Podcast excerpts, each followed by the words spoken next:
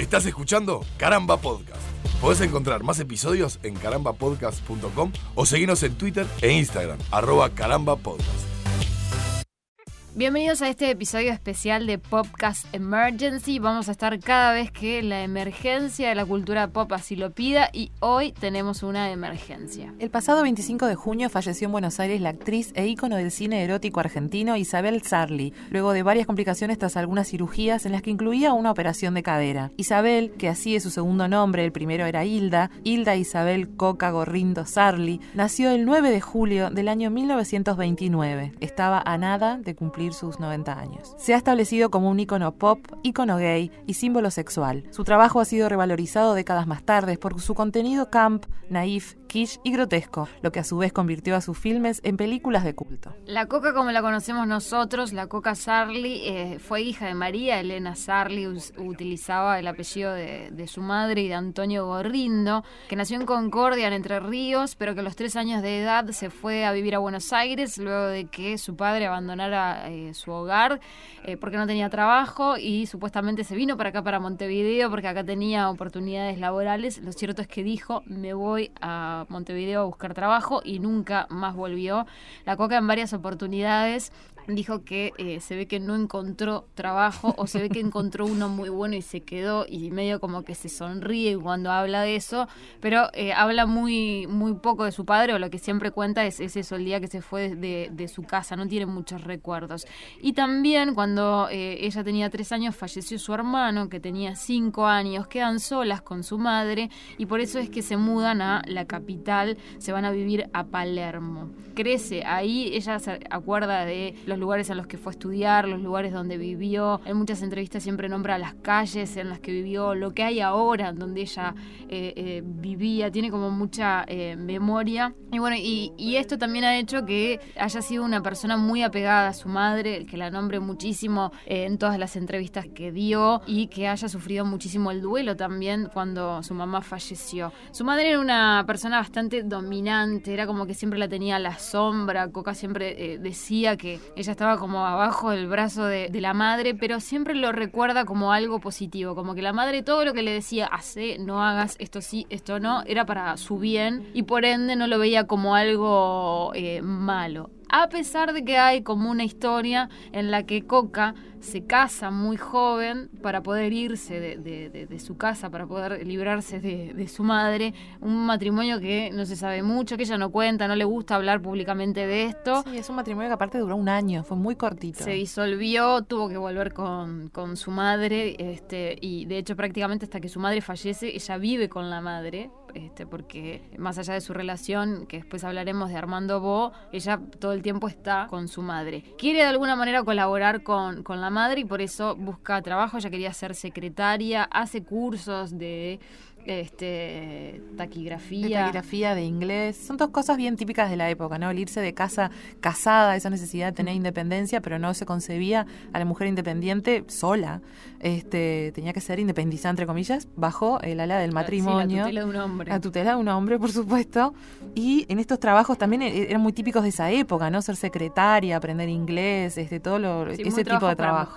Muy para mujeres. Y pianista también era otra muy clásica de esa época. También. Estudiante, claro, todas las mujeres, más o menos esas generaciones, todas las mandaron a clases de solfeo, algo así, vas a ver, es así. Coca, bueno, termina trabajando como secretaria en una agencia de publicidad, la misma agencia que después de, ser secretaria le ofrece un trabajo como, como modelo, publicitario en este caso. Ella decía que se sacaba fotos para revistas, que en realidad no hacía comerciales filmados, que ella no era modelo de pasarela, era como que siempre aclaraba que ella era modelo que ofrecía jabones. este, y también trabajó en, barcos, en viajes en barcos, también como promotora ofreciendo este, productos a los pasajeros. Ella contaba en algunas entrevistas que ella se paraba al lado de la piscina y que cuando algún pasajero iba a la piscina del barco, ella le ofrecía y le hablaba de los productos y trataba de venderle, que ese era el trabajo que, que había tenido. Todo esto previo al año 1955, que es cuando Coca se convierte en Miss Argentina, se presenta en este concurso como Miss Capital, a pesar de haber nacido en Entre Ríos, lo gana, se convierte en Miss Argentina, viaja también para este, el concurso de Miss Universo y esto la lleva después a participar de muchos eventos, entre ellos a un concurso televisivo en el año 1956 en el que va a coronar a Miss Televisión, en la que Coca es jurado y también está en este jurado el señor Armando Bo y es acá donde se conocen. Ellos recuerdan muchísimo la fecha, 9 de junio del año 1956 se da este concurso de televisión en donde se conocen Armando y Coca. Armando ya era un director y actor reconocido en Argentina, era bastante famoso. Este, y es a partir de acá que Armando, luego de haber conocido a Coca, la va a buscar para protagonizar la primera película de Coca Sarli, que es El trueno entre las hojas. Me desesperan tus excesos de malaria. Deliras de un modo espantoso. No puedo soportarlo. ¿Qué quieres que haga?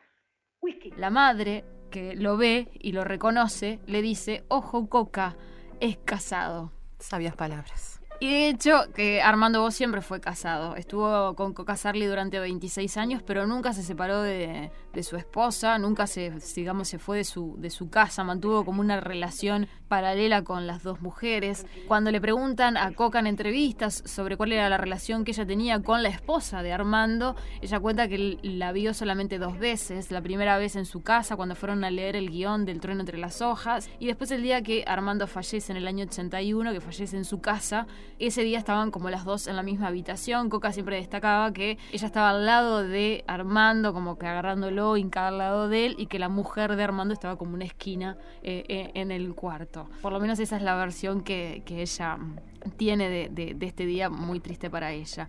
Y acá comienza entonces de alguna manera la, la, carrera cinematográfica de Coca Sarli con esta película El trueno entre las hojas, que es una película del año 1958. O sea, en 1955 es Miss Argentina, en el 56 se conocen con Armando, filman y producen por ahí por el 57 y estrenan la película en el año 58. El guion de esta película no es de Armando Bo como la mayoría de, todas las películas, sino del paraguayo Augusto Roa Bastos y se basa en su cuento La hija del ministro. A nivel de taquilla fue muy exitosa, pero también muy controvertida. Muchos la, la describían como el boom, porque realmente fue el boom, fue un lanzamiento de la coca, la primera vez que se veía, y también muy escandalosa para ese tiempo. Una película que eh, inicia con un fragmento de una leyenda aborigen, el trueno cae y queda entre las hojas, los animales comen las hojas y se ponen violentos, los hombres comen los animales y se ponen violentos la tierra traga a los hombres y empieza a rugir como el trueno. Ah. Acá, eh, tiene, bueno, la sinopsis dice que es la llegada de eh, la joven esposa del patrón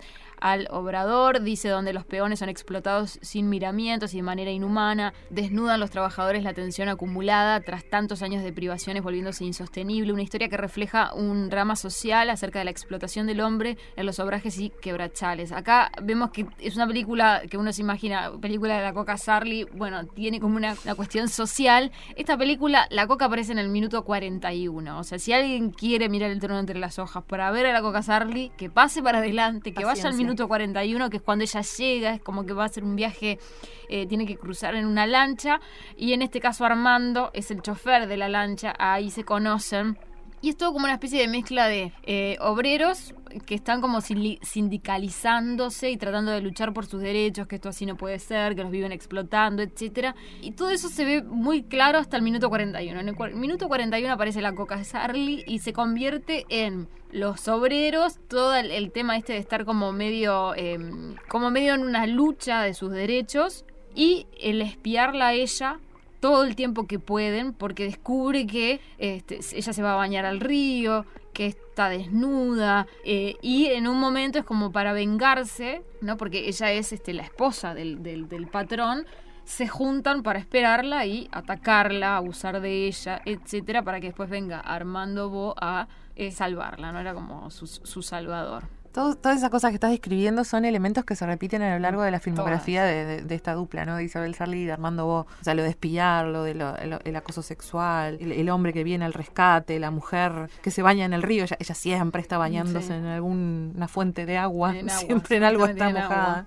Esta película tiene la particularidad, además de haber sido la primera película de La Coca, es la que tiene el desnudo, el primer desnudo en la historia del cine argentino. Y hay como un montón de anécdotas con el trueno entre las hojas. Entre entre ellas es cómo llega Coca Sarli a hacer un desnudo y ella cuenta que eh, previo a, filmar esta, esta película, eh, Armando le decía que quería este, vender cine para afuera, para, para el exterior, llegar a Estados Unidos, poder venderle películas a Estados Unidos, pero que era algo que hasta el momento tenía como el monopolio México, ¿no? Que era como México eran los, los digamos, los cabeza de la exportación de cine. Este, Armando quería eh, venderle películas a Estados Unidos y entendía que con un desnudo o con escenas de sexo iba a ser muchísimo más fácil vender las películas. Y para eso lo que hizo fue llevar a, Coca a ver Un verano con Mónica de Bergman, una película sueca del año 1953 que causó muchísima controversia en su momento por su representación del desnudo. Mónica tenía 17 años y pasaba bastante desnuda en la película y sobre todo se bañaba como en lagos o en ríos que es algo que después vemos que Coca hace en El trono entre las hojas, pero que después lo hace en un montón de, de otras películas. Quien tenga ganas de mirar Un verano con Mónica, va a empezar a ver un montón de cosas que después las va a ver en, en, las películas de, Armando Bo. Ahí es cuando Armando le dice que quiere hacer eso que está sucediendo en la película y ella le dice no, ni loca, ni loca, no me voy a desnudar, eso no lo voy a hacer, etcétera. Es un desnudo cuidado, Coca, tranqui. Sí. lo hacen en Europa, le has dicho algo así. Esta película que además la filmaron como Paraguay adentro, digamos, es, tipo selva paraguaya, muy silvestre todo. Ella cuenta que en los rodajes, en los lugares donde se quedaban, no había mucha luz, no tenían luz eléctrica y que tenían que cenar muy rápido, comer muy rápido porque se le llenaba de cascarudos la comida. O sea, a ese nivel, eh, pobre Coca, imagínensela en, en todo ese, escenario. Y cuando llega el momento de hacer la escena en la que ella se va a bañar, no sé si es un río, un lago en este momento, eh, desnuda, ella había pedido una malla color carne, una enteriza color carne, que obviamente, dicen la selva paraguaya, nunca apareció. Y además le dijeron que bueno, que la filmara igual porque la cámara iba a estar muy lejos, el plano iba a ser total y que entre tanto árbol y Yuyo se la lleva a ver poco y nada. Entonces fue como Hacelo. Y ella, y esto es una cosa que repite muy seguido, es, y yo lo hice para irme de ahí lo más rápido que podía, porque imagínate la pobre, este, pasaba además mucho frío, ella siempre hace hincapié del frío que pasaba en todas las filmaciones. Y bueno, filmó la, la, escena, nunca se enteró que realmente la cámara hacía zoom, de hecho ella siempre cuenta que yo no sabía que la cámara se podía acercar. Y bueno, y ahí aparece el primer desnudo en el cine argentino, que es un desnudo frontal hasta la cintura aproximadamente. Eh, ella en el río y después se la puede ver de espaldas nadando, este, donde se la ve desnuda completamente. No, y esta escena también le valió un rezongo de su mamá. O sea, estamos hablando de una persona adulta no es una menor de edad ni nada por estilo, es una señora adulta y la mamá también la rezongó, pero ¿cómo vas a hacer eso? Y ella explicándole a la madre, mamá, yo no sabía. Ella este, se entera que, el desnudo finalmente quedó como quedó después de que la película fue estrenada. Ella cuenta que cuando se, enteró fue porque alguien le dijo, ¿cómo hiciste eso? Que qué indigna y etcétera. Mm. Ella va corriendo a la oficina de Armando, donde Armando estaba con otros productores, ella le empieza a gritar que por qué lo hizo, que le mintió, etcétera. Armando le contesta, eh, mirando a los demás, diciendo algo así como, eh, vámonos al café, que esta está loca, volvemos cuando se le pase, y ella le tira con un cenicero. Y siempre que cuenta esta anécdota se ríe diciendo yo le gané a Susana y lo hice antes. Pero siempre después de contar esta anécdota y de la rabia que le dio, que le hayan mentido, que terminó desnuda en una película, dice que esto de alguna manera le valió el reconocimiento en el exterior que salió en la revista Times y en otro montón de revistas, sobre todo norteamericanas, este, que fue como realmente hizo muchísimo ruido lo que ella había hecho y esto hizo que, eh, digamos, su carrera como actriz fuera muy fructífera ah, en, el arranque. De hecho, empieza a filmar sin parar prácticamente a partir de, de, esto. Otra anécdota que tiene esta película es que en ese río donde ella se bañó habían pirañas. Y que cuando se dan cuenta que hay pirañas y que ella no se podía meter y era el lugar que tenían para filmar, eh, Armando llama a soldados para que vengan a tirar dinamita al río y así poder matar las pirañas para que ella se pudiese meter desnuda y poder filmar eh, en este lugar. Que bueno, así que para primera película y para primera experiencia pobre Coca eh, realmente está brava. No, y otra particularidad de esta película es que no se pudo estrenar en Argentina por el tema del desnudo, pero se estrenó primero en Uruguay y luego el 2 de octubre finalmente, del 58, finalmente en Argentina. Pero qué curioso que primero se estrenara acá, acá. y después en Argentina. Sí, Uruguay tiene como muchas, aparece muchas veces en la, en la vida de, la Coca. han venido a filmar películas, está el tema del padre que se había venido supuestamente a, a Montevideo, así que Uruguay está, está muy presente. Después filma más ¿Para qué te has creído? Aquí mando yo y nadie más. Eso lo veremos. Esta es la segunda película, ahora sí con un guion de Armando Bo, pero que tiene la colaboración de este escritor paraguayo que estuvo en El trueno entre las hojas, eh, que se llama Augusto Roa Bastos. Está en esta película también colabora, pero el guion ya es de Armando. Y acá empieza esa seguidilla en la que Armando hace absolutamente todo, ¿verdad? Es como... Es impresionante, hace hasta música. La música, el guion, la dirección, la producción, absolutamente eh, todo. Sobre los guiones, Coca contaba que este Armando escribía guiones, pero que después los iba modificando todo el tiempo. Porque ella le preguntaban, ¿cómo hacías con los guiones? ¿Te aprendías los diálogos de memoria? Ella siempre decía, no, yo ni leía, dice, porque después cuando iba a filmar, Armando había cambiado todo. Este, y era como si no hubiese leído, que entre todas las páginas del guion se agregaban hojas en blanco para que él hiciera las anotaciones, porque de repente ibas y en la escena había una vaca y Armando no había conseguido la vaca, entonces la escena la cambiaba toda por completo en el momento y había que hacer otra cosa totalmente diferente. Entonces ella eh, prefería estar ahí y que Armando le dijera lo que tenía que hacer y lo que tenía que decir. Y ahí empiezan a hacer una dependencia profesional, más allá después de la emocional, digamos, este, en la que ella estaba muy acostumbrada, que ella iba al, set de filmación y hacía lo que le decían.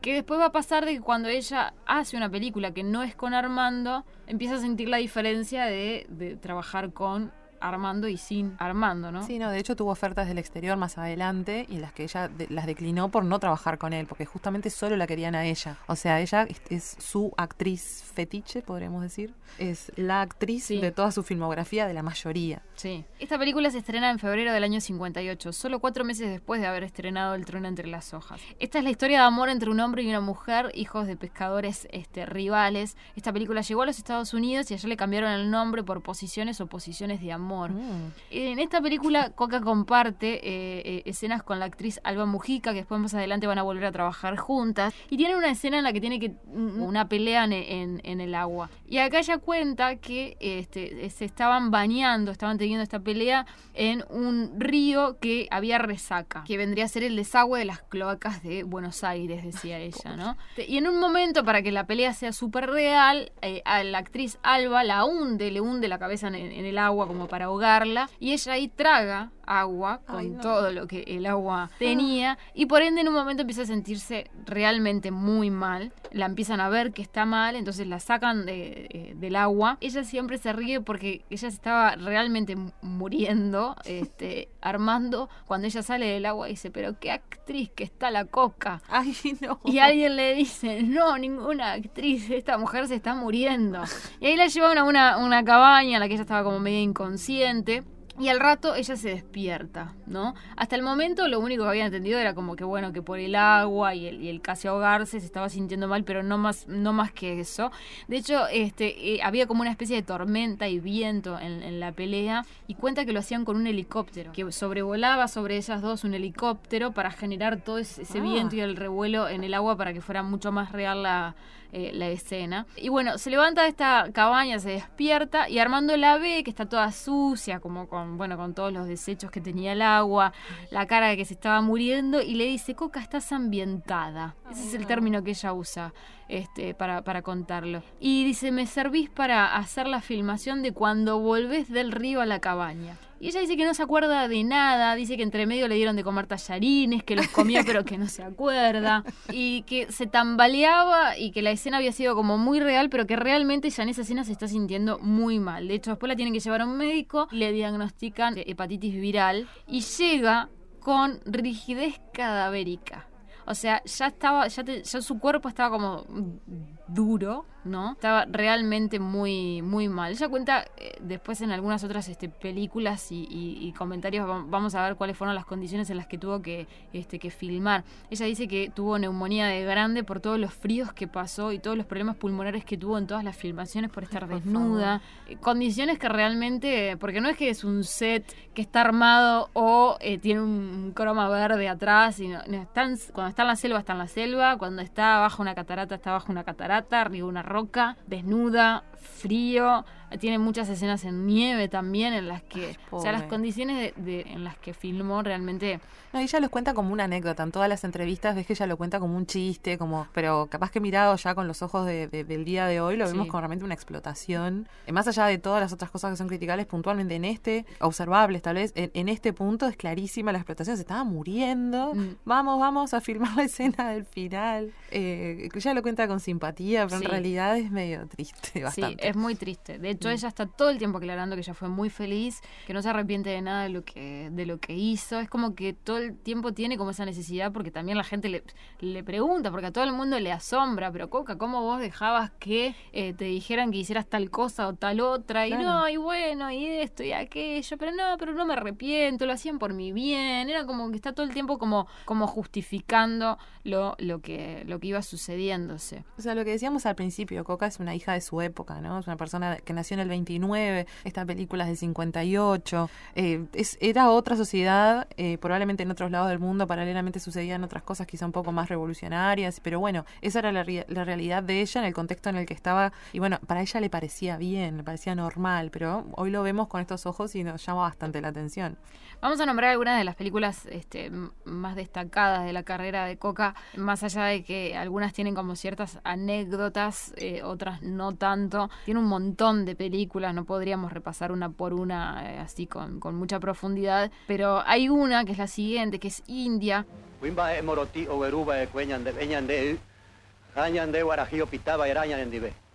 Todo mi amor para ti. Ah, sí sé.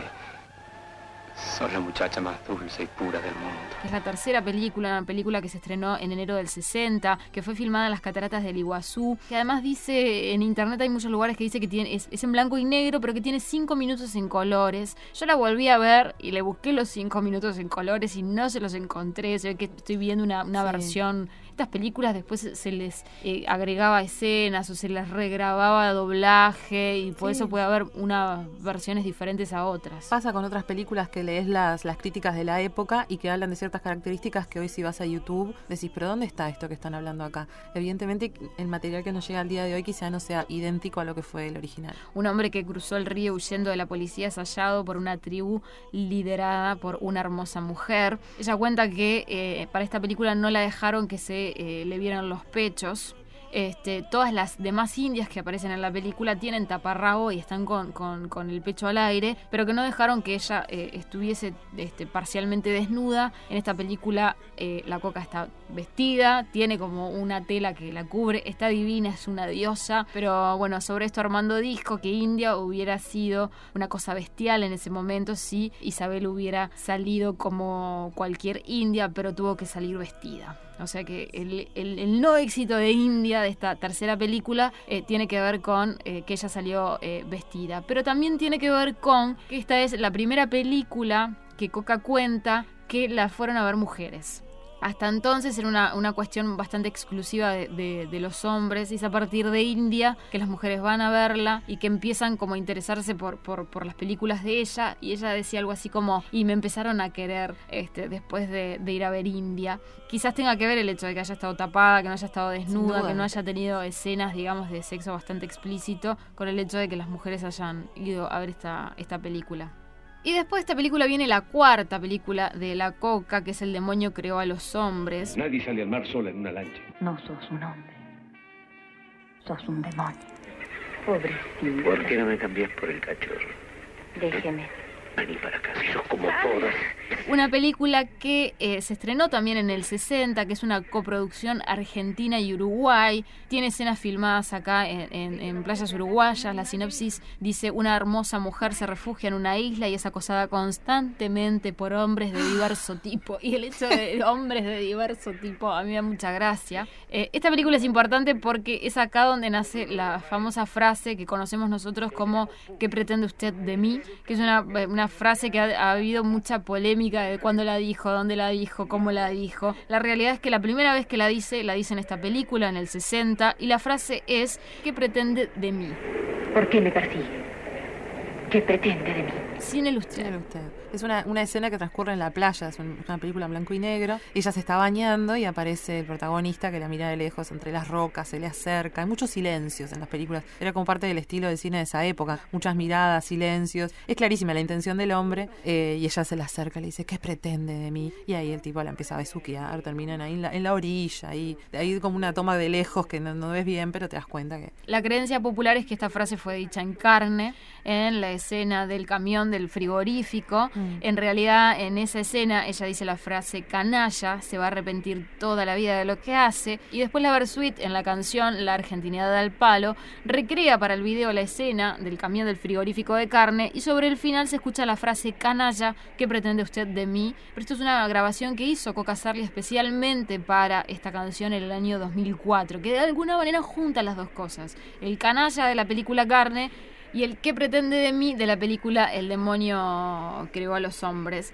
Y quedó este canalla, ¿qué pretende usted de mí? Porque así fue que lo dijo Mm. Coca para, para este video. Yo creo que muchos deben estar desayunándose de esto. De hecho, yo era una de las personas que estaba convencida, le porfiaba a Jimena, le digo, no, lo decía en carne. Y después me enteré de esto y dije, ¿qué? ¿Cómo viví engañada toda mi vida? No, no, realmente. Y aparte es la frase de la coca. Sí, sí, el- ella cuando cuenta sobre esta frase a, a uno de los entrevistadores de, de una de las últimas entrevistas que vi, le hace el comentario de eh, hicieron camisetas con esa Ah. frase, como súper sorprendida de, de hasta dónde llegó el tema de, de la frase. Si bien quizás haya gente que sepa que no es real, que fue hecha para el video de, de, de la Versuit, quizás este, lo que no se conozca mucho es que, que la dijo por primera vez en el 60. Ella se acuerda perfectamente que la dijo en esta película. Ella cuando le preguntan por la frase dice, la dije muchas veces, pero la primera vez que la dije fue en el 60, en la película, ta, ta, ta, ta, ta. este, lo tiene como muy eh, presente, además debe ser una de las preguntas que más le, le, ha- le deben haber hecho, pobre Coca.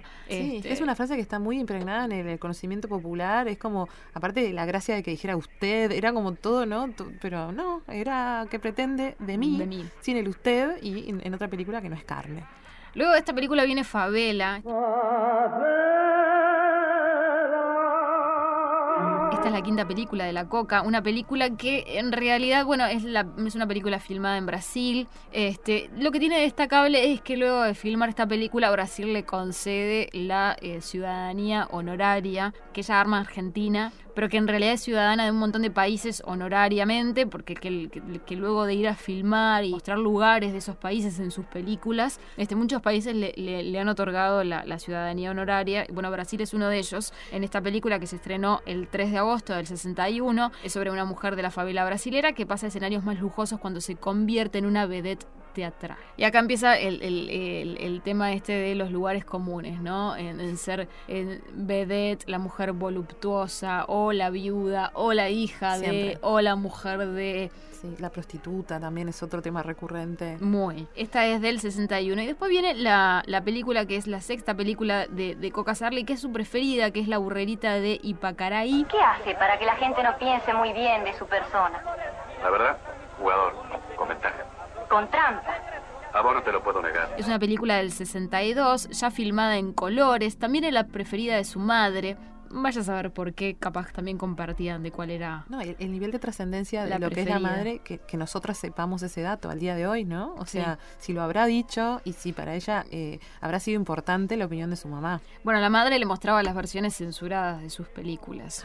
No les mostraba, la- obviamente, las versiones originales y a veces la madre le preguntaba por algunas películas y ella decía, esa película no la tengo, mamá. no me acuerdo. Mm, Aunque la tuviese, eh, ella decía en el sótano de su, de su casa. Esta película trata sobre una campesina paraguaya que despierta pasiones en los hombres y se enamora de un delincuente y en consecuencia tiene que enfrentar diversas situaciones para sobrellevar la relación. Lo que llama la atención de esta película y lo que le llamó la atención a la crítica es la cantidad de veces que Coca Sarli se baña en esta película.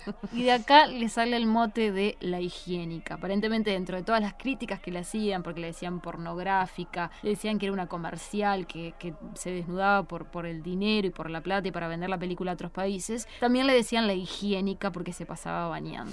Y después de esta película viene eh, la película 70 veces 7. Va a helar fuerte esta noche. ¿No quiere dormir en el galpón? Me voy a acostumbrar más. ¿Se va a ir temprano? Apenas aclare. ¿Va a llevar vicios? Hierba y unas cositas. Sí, que tiene la característica de que es la primera película de ella sin Armando Bo. Es una película de Leopoldo Torres Nilsson. Y bueno, ella dijo, bueno, quiero probar otro estilo, vamos a ver, pero para que sea realmente diferente a lo que yo hago con Armando, esta película no debería tener desnudos. Y de hecho no tiene desnudos. Esta película se trata eh, de una mujer en la Patagonia Argentina que es tomada como esposa por un hombre ávido de deseo por encontrar petróleo. Mientras están viviendo en esa inmensidad, aparece otro hombre deseoso de su mujer. La historia relata cómo la mujer, que fue tomada por ambos, termina vengándose de ellos dos, dejándolos encerrados en un pozo del que no pudieron salir. También esa cosa de la coca asesina. Ay, sí, hay pila de eso también. Que hay en muchas películas. Por mano propia, justicia por mano propia. Va y se manda alguna de esas cosas que no, na- no condicen con, con lo que es lo que son la mayoría de sus papeles, que siempre es como más eh, tierna, más modosita, más eh, sumisa, y de repente tiene estos arranques en varias películas en las que termina de alguna forma vengándose del villano. La Coca cuenta sobre esta película que eh, le pasó esto que le comentábamos hace un rato, de que no le dijeran qué era lo que tenía que hacer. Sí tenía un guion para leer, sí tenía un guion para aprenderse, pero que cuando estaba en el set ella era como libre de cómo moverse, qué hacer, hacia dónde mirar. Ella estaba acostumbrada a que le dijeran absolutamente todo, qué decir, a dónde mirar, cómo moverse, todo. Todo eso se lo decía Armando. En este caso Armando no estaba, Armando estaba filmando otra película. Este, acá ella empieza a sentir la falta de eh, Armando, lo que empieza a mostrar también una, una, una dependencia y decide no trabajar nunca sin Armando, algo que después vuelve a suceder ya con Armando fallecido, este, en el año 1996, cuando ella vuelve al, al cine. Otra cosa que cuenta de esta película y que es muy característico es que si bien, como decíamos, no tiene desnudos, una vez que la película llega a Estados Unidos le agregan escenas hechas por otra actriz de desnudos fuertes, de escenas eróticas muy fuertes donde no se ve la cara de esta actriz, entonces vos pensás que, que es la coca. Y bueno, esto ella lo llevó a juicio porque, bueno, justamente era el trato que no pasara esto, pero lo perdió este juicio. Porque la justicia, como ella continuó haciendo este tipo de cine y venía con un historial de cine de donde se mostraba desnuda, decían que no estaría eh, esta, esta escena, por más que sí, no es ella, no estaría eh, manchando su, su honra, una cosa así, ¿no? Como que no, no la deshonra. Y por ende perdió, perdió el juicio, o sea, Y en las en entrevistas, como es que decía de la, de la abogada, que, que el abogado le había salido muy caro. muy caro. Muy Me caro. encantan los detalles terrenales que da. Muy caro. Ella ya de mayor eh, siempre hace eh, hincapié eh, porque le suelen preguntar sobre cuánta plata hizo. Y ella ha contado en otras entrevistas que en realidad ella al principio cobraba un determinado dinero. Cuando la cosa se empezó a poner como más, digamos, más exigente, sobre todo por, por los lugares, por la cantidad de horas y la cantidad de desnudos, que ella empieza como a negarse, Armando le empieza a ofrecer porcentaje. Y ahí es cuando quizás hace un poco más de, de plata, digamos. Pero siempre aclara que ella en realidad nunca fue rica, que vive bien, decía, pero que en realidad ni millonaria, ni, ni- ni mucho menos, que ella durante muchísimos años vivió en un apartamento súper chiquito, que pudo tener una casa propia y grande, ya eh, bastante eh, crecida, este, que no se llenó de plata, porque capaz que uno se imagina, no sé, estas películas que además fueron traducidas en un montón de idiomas, vendidas a un montón de países, eh, la fama de la coca en su momento y después, y que si seguirá cobrando quizás o, o- o- o no, uno capaz que se imagina que hizo un montón de plata, y en realidad ella siempre aclara que no, que al menos no. Y poco nos sorprende, ¿no? Viendo eh, la relación y el tipo de, de vínculo que tenían con Armando Bo, probablemente el porcentaje mayor era de él. Sí, Si no, casi todo el porcentaje. también. Luego viene Lujuria Tropical, que es la octava película que se filmó en Argentina y Venezuela, se estrenó en el 64. La crítica eh, realmente le dio muy, muy para atrás. Isabel Sarli, a toda carne, cuatro bikinis, seis hombres, una docena de baños, música tropical interrumpida y una linda playa venezolana bien fotografiada en Ferrania color.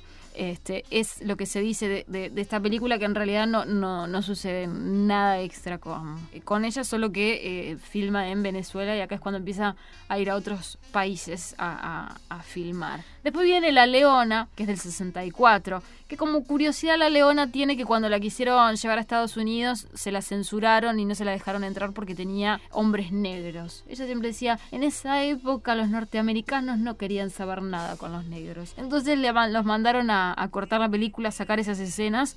Esta una película que habla sobre un empresario millonario que debe afrontar simultáneamente el secuestro de su mujer y el reclamo de sus obreros. Otra vez el tema El del tema de del los patrón, reclamos. obreros. Después la décima película de la coca es La diosa impura. Si fuera vanidosa, diría que vendo obras de arte. De un arte muy particular. A las preocupaciones las disipa el dinero. Que se estrena en noviembre de 1964 y es con esta película que la Coca ingresa al mundo de la filmación mexicana y empieza a trabajar con mexicanos. Después de filmar esta película es que los mexicanos le dicen vamos a seguir filmando contigo, pero con la condición de que Armando no, o sea, con Armando no, contigo sí, y ella rechaza la oferta. Armando le hablaba sobre el cine mexicano y la producción de los, de los mexicanos y cómo él quería, como ellos, vender películas a Estados Unidos. O sea, que era importante para ella filmar con este, productores mexicanos. Esto, o sea, que no es menor el haber rechazado esta, esta oferta, porque ella siempre decía, ella podría haber sido una, una actriz internacional realmente famosa, pero su relación con Armando, su madre, fueron como dos anclas muy importantes que de alguna manera, aunque ella justifique también de que fueron elecciones propias, que nadie la obligó, que Armando quería lo mejor para ella, porque cuando le preguntan, bueno, ¿y Armando qué te dijo que dijeras? Ella respondía, Armando quería lo mejor para mí. Este, que no sabemos si es real o que le habrá dicho en su momento, pero lo cierto es que ella rechazó porque ella quería trabajar con, con Armando, este, bueno, y en este caso no, no lo iba a poder hacer. Algunos títulos siguientes es La mujer del zapatero en el 65, Días calientes en el año 66, y después viene La tentación desnuda en el 66. Nunca conocí a un hombre así. Nadie me habló de Dios. Todos me hablan de otra cosa. No sé. No quiero entrar en su vida, pero tanto desprecio siente por las mujeres. Que acá es como que Armando vuelve al estilo del, del, trueno entre las hojas y empieza a tener escenas que son mucho más violentas, el sexo comienza a ser bastante más eh, explícito, lo erótico empieza como a tomar mucho más protagonismo en, en, las películas. Antes era como películas que tenían escenas eróticas, claro. desnudos por momentos, y a partir de acá los desnudos son mucho más frecuentes este, y son escenas además más, más largas y que muestran sexo. Después en el año 67, la señora del intendente... Perdóneme, doctor, pero no estaba en mí. Ellos tienen la culpa. Pero no se preocupe. Hable, hable. bueno, yo creo que el doctor Gambetta es el candidato ideal para intendente de nuestro pueblo. ¡Qué maravilla! Una película con bastante humor que terminó siendo la película, la última película del actor Pepe Arias, que falleció unos meses antes del estreno. Y luego viene La mujer de mi padre, una película del 68.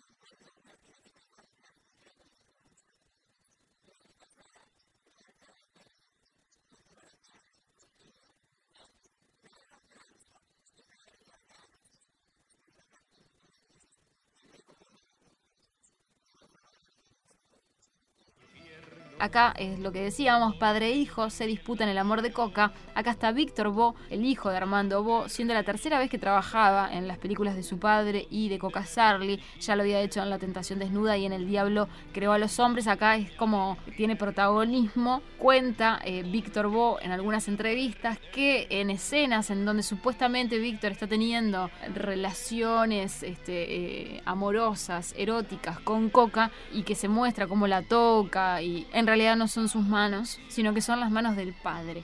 O sea que imagínense que el padre ni siquiera pone al hijo a, tocar a la, a, la, mujer, sino que las escenas las hace él, no se muestra a sí mismo haciéndolo, este, pero que en realidad el que la sigue tocando ahí es Armando. Armando tenía como una cuestión que era muy celoso, no dejaba que a la coca la tocara, no. De hecho, ella siempre dice, si vos te fijás, los besos que yo les doy a otras personas que no son Armando, son todos besos que quiero esquivar, no son besos que. Que, que doy este, realmente la relación esa era como tóxica, sí. tóxica, tóxica. Sí, es verdad que en todas las películas ella parece como, no sabes si está sufriendo o qué. No es como que no, no, no, y le corre la cara y como que se chocan la, las cabezas y no entendés bien. Y bueno, después de estas explicaciones, ah, ahora entiendo por qué. lo que pasaba. Mismo también en el set ella contaba que escenas que estaba desnuda y venía gente del equipo, él siempre estaba presente, por eso de los celos, ¿no? Sí, y que pedía tomar eh, whiskola. También para aflojar un poco para a la hora de desnudarse. Quizás eso era más al principio que, que después. Porque uno cuando la ve en películas más avanzadas en, en, en, el tiempo, la siente como tan cómoda con su desnudez en el, en el cine. Sí, te das cuenta que va ganando cancha. Nunca fue una actriz digna de un Oscar, no. ponele, este, y eso es algo que, que, bueno, que es muy evidente, pero te das cuenta que, que, va ganando madurez. Bueno, también la cantidad de películas que tiene, la cantidad de décadas que esta persona ha estado protagonizando muchísimas películas de, de alcance mundial, eh, bueno, está bien, de, aprendió de la experiencia. Y después viene el clásico, que lo nombramos hoy, que es Carmen. Déjeme. No ve que no puedo más. No puedo más.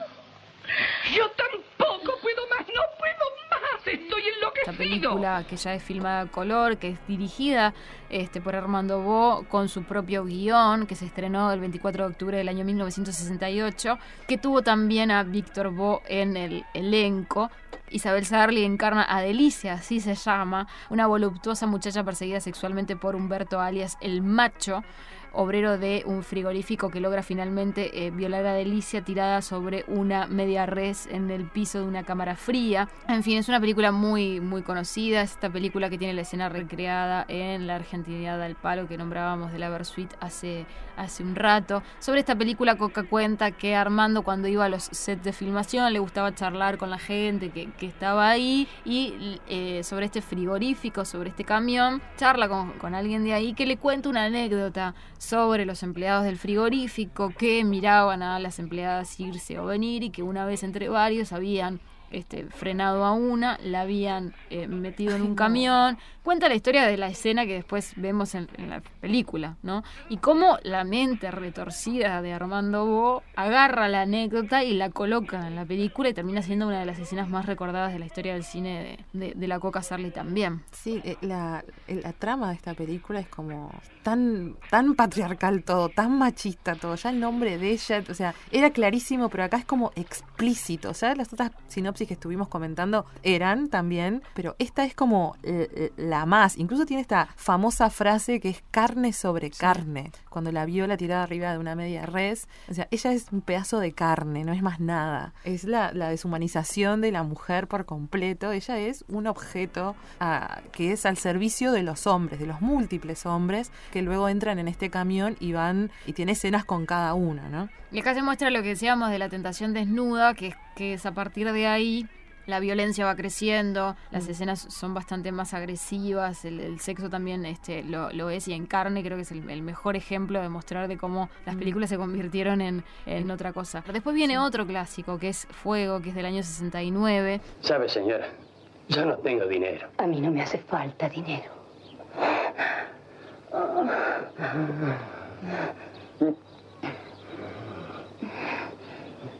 Vamos, por favor. Vamos. Vamos. Acá es cuando ella vuelve a actuar con Alba Mujica, que la acompañó en el Sabalero en aquella pelea en el río con, con restos de cloaca. Eh, esta película tiene como sinopsis Laura es una joven que se dedica a bañarse en el río, algo que hemos visto en absolutamente todas las películas, cerca de su casa, acompañada por Andrea, su sirviente, que se enamoró de ella. Ella habla que a partir de acá es que empieza a tener escenas más lésbicas, ¿no? que los lésbicos empieza a partir del 68, esta película se estrenó en el 69, así que tiene que arrancar acá. Carlos, un hombre con mucho dinero, espía a Laura bañándose en el río y como su sirvienta la acaricia por las piernas, entonces termina enamorándose de ella. Eso es lo que dice la sinopsis. Sí, es algo no muy conocido de su carrera. De hecho, este es bastante sorprendente. Yo, por ejemplo, este dato no lo tenía y, me quedé realmente sorprendida. No recuerdo en qué otras eh, películas también tiene escenas lésbicas, que aparte es una película muy emblemática. Después en el 69 hace Desnuda en la Arena. Ministro de Bienestar Social, Ganadería y Afines. En mi tierra, ¿sabe cómo me llaman? El Terrible. Usted me da miedo. Pero la verdad, que le está haciendo justicia al cargo. ¿Tomamos algo? Encantada. Pase usted primero, venga. ¿No me quiere usted de ministra? Sí, yo a usted la quiero precisamente, pero no para un ministerio. Venga, pase. También es una eh, película en la que no se destacan nada más que filman en Panamá. Panamá después va a ser un país en el que de alguna manera va a aparecer en otras este, películas. Y después viene Éxtasis Tropical. ¿Cómo está usted? Bien. ¿Conoce a José Meneses? Sí, hace rato que salió a pescar. ¿Dónde vive? Quiero ir a su casa. Por aquí cerca. Una película que se estrenó en el 78, pero que fue producida en el 69. Fue filmada en prostíbulos de Brasil. Esta película, según Coca, es la que tiene más escenas eróticas y desnudos de todas las películas. Y que le da muchísima vergüenza a esta película. Es una película que no, que no le gustaba ver, que sentía muchísimo pudor de verse ahí. Ella decía, no estoy todo el tiempo desnuda. Y de hecho, la, la, vi y realmente es muy poco el tiempo que está vestida y si está vestida, está vestida con algo que es transparente. Claro, y otra vez la temática de ella decidiendo su destino entre dos hombres totalmente diferentes. Sí, estrenada en el 78, que es la que le daba más vergüenza a Coca. Y después viene un clásico que es Fiebre. Como los caballos. Un padrillo sirve a muchas yeguas. Y estas, al sentir dentro de ellas otra vida que ha de nacer, saca al caballo a patadas. Respetando las leyes de la naturaleza, el adulterio en la mujer es menos perdonable que en el. Fiebre es el nombre del caballo de la película y muchos se podrán acordar de este, este caballo. Que el caballo le trajo varios problemas, entre ellos eh, el no poder vender esta película a Estados Unidos por tener escenas de sexo o eróticas con un animal. Acá es cuando vuelve a aparecer Panamá. Ellos quieren ingresar esta película a Estados Unidos, le dicen que no puede ingresar porque tiene escenas eróticas con un animal, que tenían que cortarle esas escenas. Eh, ellos le dicen que, bueno, Había un momento en el que no importaba qué era lo que le sacabas. Ella decía que a veces las películas eran tan diferentes. Hablaba sobre los cuando guardaban los cortes. Recordemos que esto es cinta, ¿no? Claro. Guardaban los cortes, que había un lugar donde tenían todos los recortes guardados de las, de las censuras. Y de hecho después se, se hicieron como películas con los recortes. Este, que ella no estaba muy de acuerdo, pero obviamente, como muchas de las cosas que le pasó a Coca Sarli sucedieron igual, a pesar Claro. de que ella decía que no. En este caso, con fiebre, Estados Unidos le dijeron que ellos ahí no podían cortarla, que tenían que salir del país, cortarla afuera y volverla a ingresar ya pronta. Entonces, Armando decide ir a Panamá, que era el lugar más cerca en el que había un estudio en el que él había trabajado, para cortarla, pero Coca se queda en Estados Unidos, se queda en un hotel que además estaba Palito Ortega, porque estaba de gira. Armando va a ver a Palito y le dice, mira Palito, está la Coca, está sola, ¿por qué no la sacas a cenar hoy de noche? Le dice a la Coca, quédate tranquila, Palito te va a venir a buscar, van a salir a cenar. Y la Coca cuenta en entrevistas, siempre, es como que no se olvida, Palito nunca me llamó. Está todo bien con Palito, nos queremos mucho, pero siempre me acuerdo de que ese día no me fue a, a buscar para, para cenar. Y a veces decía, Palito, si estás escuchando Ah. o si estás mirando, era como que le tiraba palito a palito, digamos. En esta película también las condiciones en las que grabó fueron, fueron bravas. Este, si bien no tiene como paisajes eh, muy raros, sí hay mucha escena como de doble pantalla, una, una imagen sobre otra, ella teniendo sexo con un hombre y como que en la misma pantalla, medio de ahí este, intercalado, el caballo. Claro, pero vale aclarar eso, que es ese tipo de escenas, las Sí. eróticas con caballos. No es que ella hubiera No. practicado la zoofilia. No. Era este tipo de nivel, o mirar cuando están eh, con la monta de una yegua, ella con, con su pareja mirando y ella erotizándose viendo al caballo montar las cosas. Le hacían comer alfalfa.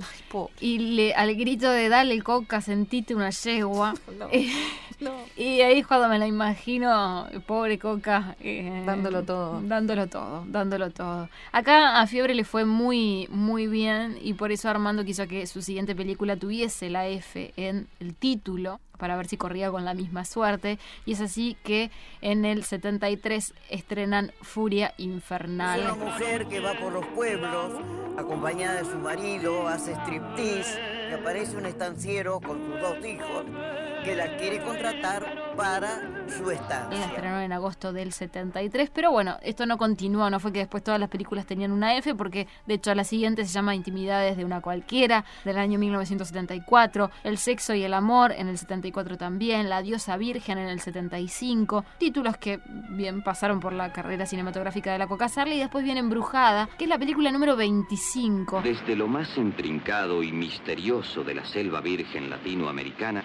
surge el bombero. Él actualiza esta leyenda, que toma vida a través de su vigencia indígena, mito popular, endemoniado y trágico, que aparece y desaparece en la imaginación de los habitantes de una extensa zona Se estrenó en el Sudamérica. 76, pero fue producida en el año 1969, un año en que hemos nombrado varias veces y ve que fue uno de los años más productivos de la, de la Coca, una película que fue filmada parcialmente en Misiones, que incluye un fragmento de la película India eh, del año 1959, que fue, les dijimos hace un rato que era la tercera película de, de Coca. Hacen como un flashback en un momento en el que intercalan escenas grabadas en el 69, que es como que las añejan ahí como con un color amarillento, y escenas de la película real del 59. Es como que nos quieren hacer creer que esas dos cosas están pasando como en el mismo, en el mismo momento. Y no, y te das cuenta que la Qué calidad de imagen es totalmente distinta, el color es distinto. Todo. La coca, bueno, es más joven, pero está bien porque están haciendo un flashback. Y están eh, justo en la escena que ponen de India, ella está como en un ritual, con una lanza, con esta especie de, bueno, con el taparrabos y con una especie de taparrabitos que, que le tapan el busto. Y, y están rodeada por una tribu y espiándola entre unos pajonales están los otros protagonistas de Embrujada. Embrujada tiene varias cosas. Lo primero que tiene es, es, este el pombero, que es como un monstruo. Imagínense un disfraz de, de Halloween, de, de- de monstruo, medio diablo, medio Sí. chupacabras, muy mal hecho. Me hace acordar al, al diablo que había. Es muy parecido al emoji del diablo. Es muy. Muy parecido al emoji del diablo. Y ese tipo de, de, confección tipo tren fantasma. Sí. Una cosa muy inverosímil. Era como un chupacabras de, de misiones, de esa, de esa zona, quiero decir.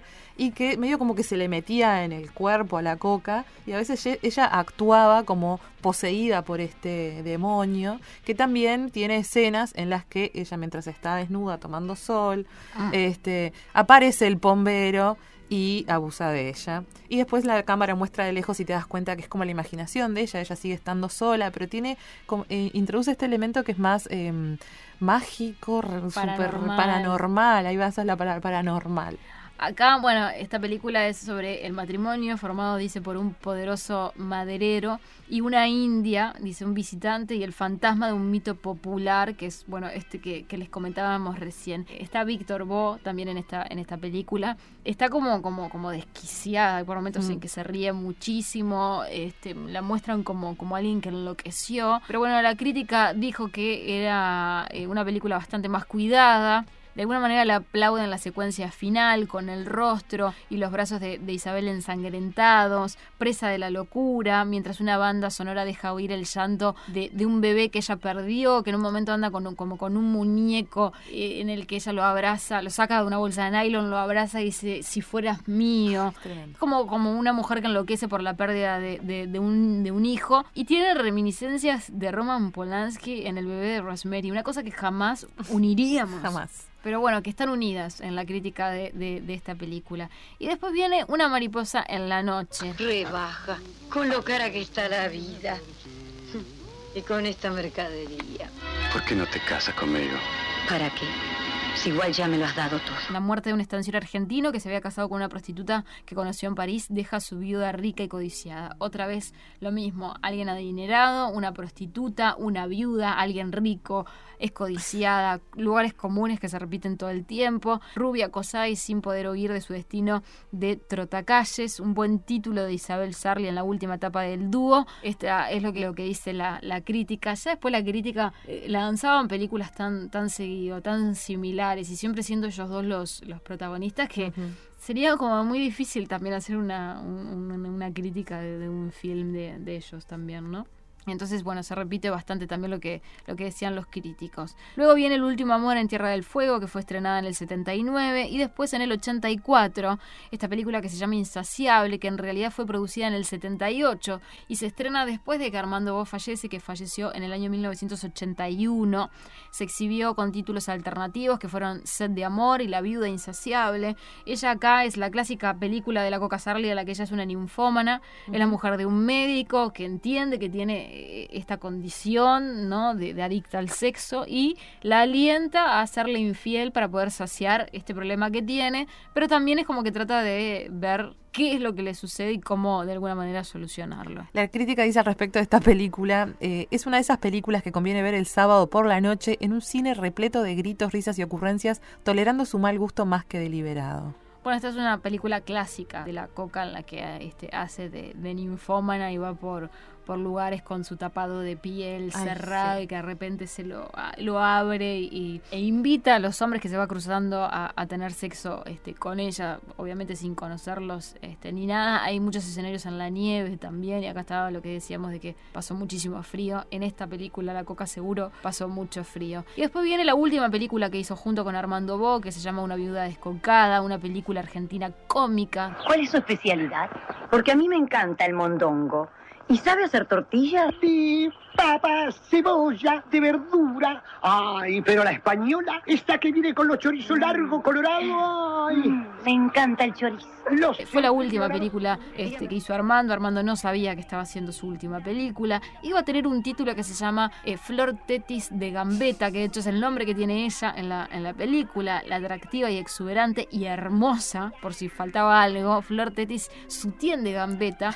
Isabel es una ostentosa mujer mata hombres que que acaba de enviudar por octava vez, toda su fortuna se fue fumando poco a poco y ahora está a punto de quedar en la ruina, pero de pronto ve aparecer de nuevo su buena suerte, un canillita este Pepe, eh, de buen corazón, que de buenas a primeras se hace millonario ganando el PRODE y se enamora de ella. Otra vez el, la viuda, el millonario. millonario. Este, eh, bueno, esta película que la hicieron en el, en el 80, la última película con Armando Bo, acá termina, digamos, su dueto, ¿no? Este, ci- cinematográfico. Esta película tiene una canción muy, muy sutil en la letra que dice: La viuda descocada, qué fuerte está. Oh, sí, quiero morir apretado entre sus brazos. Hay que prestar atención a la música de la película de, La Coca, sobre todo porque hay muchas canciones este, de, su banda sonora que son escritas por Armando también, como lo es la, canción principal de la película Fuego. Y ahí uno puede ver de cómo Arm- Armando no solamente tenía como la totalidad de todo lo que hacía eh, la coca, sino también de lo que sucedía con sus películas. Él era el que se cargaba y supervisaba y hacía absolutamente todo, un hombre totalmente eh, dominante. Eh, Armando muere el 8 de octubre del año 81 con 67 años de edad, este, de, un, de un cáncer. Coca cae en una depresión que le va a llevar a salir de ella unos 15 años, que le ocasiona un tumor cerebral del que fue operada. Ella siempre decía que volvió a nacer gracias a Dios y al médico que siempre lo, lo- nombra. Eh, cuando ella sale de todo este posoperatorio, se empieza a sentir como mucho mejor y empieza de nuevo a aparecer en televisión, en entrevistas. Pero bueno, una depresión que le llevó muchísimos años, obviamente una dependencia emocional con Armando de 26 años casi, que fue lo que estuvieron juntos este, trabajando y como pareja también, a pesar de que él era casado y que tuvo tres hijos con otra mujer que era su esposa. Y también ella tuvo hijos, tiene dos hijos adoptivos, Isabelita y Martín, de los cuales eh, sabemos poco, solo sabemos que Isabelita también quiso seguir los pasos de, de su madre y eh, después de, de este retorno al salir de, de este pozo depresivo, volvemos a ver a la Coca en el año 96 en el cine con La Dama Regresa. Toma, abrí. ¿Qué mirás? Nada. Te pido un café. ¿Tenés hambre? Qué cosa. Me ahogo. Aurora, Será el olor a toma, abrilas. ¿Qué es esto? Son nuestras cartas. Son nuestro olor. Son sucias. Tienen polvo. Es una película que un Saca poco esto. también está como basada en la historia real, porque trata sobre una mujer que luego de muchos años de ausencia este, y de dudoso pasado regresa a su lugar de origen convertida en una dama adinerada para salvar al intendente del pueblo y vengarse de, este, de otros eh, humilladores. Es como, bueno, la, la- la que regresa eh, a, a su lugar de, de- de origen. Así es como vuelve la coca al cine con esta película de Jorge Polaco. Es un retorno después de un montón de, de años, ¿no? Desde el 84 que se estrenó la última película, pero que había sido producida previamente, en el 80 con una viuda descocada, recién en el 96 regresa a la, a la pantalla grande, pero después tiene algunas incursiones en el teatro y en la televisión. Sí, en el año 98 hace Titanic y luego la vemos en la televisión apareciendo en Floricienta. misma bruja de siempre. Chicas, no peleen. ¿No ven que se me parte el corazón? No, por favor. ¡Basta de pelearse! ¡Basta! ¿Quieren que me saque la chancleta y les deje el traste como tomate caliente? Yo no me acuerdo porque no, vi No. Floricienta, no, no retengo su personaje. Fue una pero aparición Si quieren, busquen en YouTube, eh, que es en la primera temporada. En la primera temporada una aparición. Y luego vuelve al cine en el año 2009 en la película Mis días con Gloria. Me gusta cómo maneja y lo necesito. Creo que es la persona indicada para ayudarme.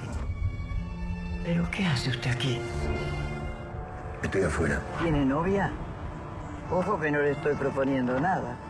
Que en esta película participa su hija Isabelita. que la vean muy parecida a ella. De hecho, tiene como ciertos rasgos, ¿no? Que es como bastante este, similar en el pelo, como lo usaba la madre. También tiene mu- mucho busto, lo que hace que en, en la silueta también tenga como cierto parecido. Y mucha gente se sorprendía de cómo, bueno, la hija era igual a ella, siendo que no era la hija. Sí, impresionante, es muy parecida. Y ahí, bueno, cuando habla de, de- de cómo está Isabelita en la película, eh, siempre eh, decía, queda feo que yo lo diga, pero Isabelita Isabelita está, está muy bien. Lo que pedía Isabelita a la hora de filmar era que su madre no filmara o no estuviese en el set. Entonces tenían los días intercalados. El día que filmaba Coca, no filmaba Isabelita. El día que filmaba Isabelita, Coca se quedaba en el hotel, decía, porque le daba como vergüenza o pudor o no quería que la corrigiera, o sea, quería ser libre.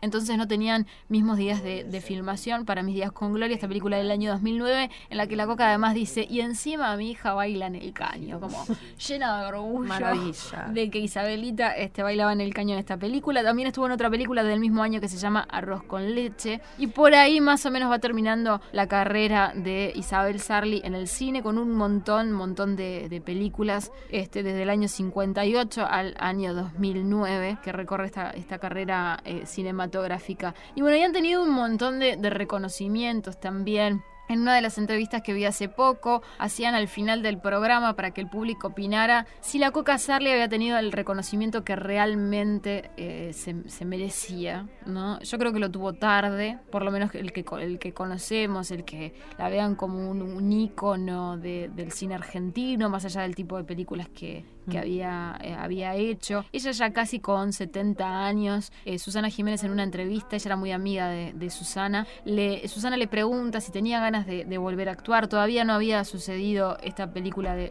del polaco, ella decía que sí, ella había hecho un sketch con Susana ese día, dice, y hoy lo que hice acá contigo me demostró que yo sigo teniendo memoria, que me sigo acordando de la letra, que puedo actuar, que no importaba que tuviese la edad que tenía, se veía con, con ganas de, de seguir trabajando, lo cierto es que no lo hizo mucho más, pero también estamos hablando de una señora mayor. Una coca que le gustaban mucho los animales, que cuenta que tenía 45 gatos. Le hacen en muchas entrevistas la pregunta de los nombres de los gatos, porque son nombres de famosos. Tenía un gato que llamaba Carlos Menem, ella siempre decía de, ese gato, otro que se llamaba Tinelli. Le ponía como nombres de famosos a, sus, a sus gatos. Tenía cinco papagayos, tenía perros. En total tenía 73 animales en su casa. Y del cuarto de ella también eh, otra eh, peculiaridad era que era un cuarto bastante aniñado. Tenía una camita de una plaza, estaba como eh, decorado bastante en rosado, como una cosa muy inocente que también es parte de, su personalidad que se veía en pantalla, pese a los desnudos y algunos papeles un poco más de repente jugados, pero es algo que se transfería en la pantalla y en su vida personal que lo veíamos en las entrevistas, de la manera que ella hablaba, una persona como muy eh, dulce y, también llamaba la atención esto de su cuarto que era como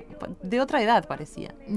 En octubre del año 2012 el gobierno designó a Isabel Sarli embajadora de la cultura popular argentina con rango y jerarquía de subsecretaria, según Florencio Randazzo. Fue propuesta por la Secretaría de Cultura que exaltó que la actriz es considerada una verdadera representante de la cultura nacional. También eh, fue distinguida como personalidad destacada de la cultura de la ciudad de Buenos Aires. Se le hizo un homenaje en el Lincoln Center en el que se exhibieron seis películas este, de, ella. Ella siempre decía que estaba muy agradecida del cariño que, que le daban al punto de que durante toda su vida le molestaba que los que no la conocían o que no eran cercanos a ella le dijeran Coca, ¿Cierto? porque Coca le decía a su madre y Armando, y hasta ahí para el resto era Isabel, pero que después eh, de alguna manera eh, aceptó que le dijeran Coca y lo veía como una muestra de cariño porque a su vez le recordaba de que eh, su madre y Armando le, le, le, decían así. Así que de alguna manera creo yo le hemos rendido un pequeño homenaje eh, acá, este, repasando su, su carrera, que quizás los deja con ganas de mirar películas de Coca Sarli, que quizás la vean con, con otros ojos, volver a retomar títulos que seguro vieron más de jóvenes. Sin duda, también es de otra manera. De otra manera. Yo recuerdo que acá las pasaban en tele abierta. Sí. Yo las, las veía tranquilamente. He visto varios de estos títulos, o fragmentos al menos, en la televisión abierta siendo niña. O sea, y en la televisión pública argentina también las pasaban. No solo pueden ver las películas en YouTube, sino también vale la pena hacer el ejercicio de ponerse a mirar algunas entrevistas. Porque realmente eh, lo que decía Jimé, ¿no? De cómo se recuerda, cómo recuerda ella las fechas en detalle y con el amor que habla de su mamá y, y de Armando y de toda esa época. Y realmente vale la pena verla porque te la pinta de cuerpo entero. Un personaje entrañable, una persona muy querible, eh, muy graciosa también para contestar a veces. Y la verdad que vale la pena no solo ver esto que estábamos contando, toda su filmografía, sino a la Coca más joven en algunas entrevistas, quizá más, más mayor en otras, pero vale la pena también encontrar eso que lo pueden ver en YouTube. Y así nos despedimos, nos encontramos en el próximo episodio de este podcast Emergency. ¿Estás escuchando Caramba Podcast? Podés encontrar más episodios en carambapodcast.com o seguirnos en Twitter e Instagram, arroba carambapodcast.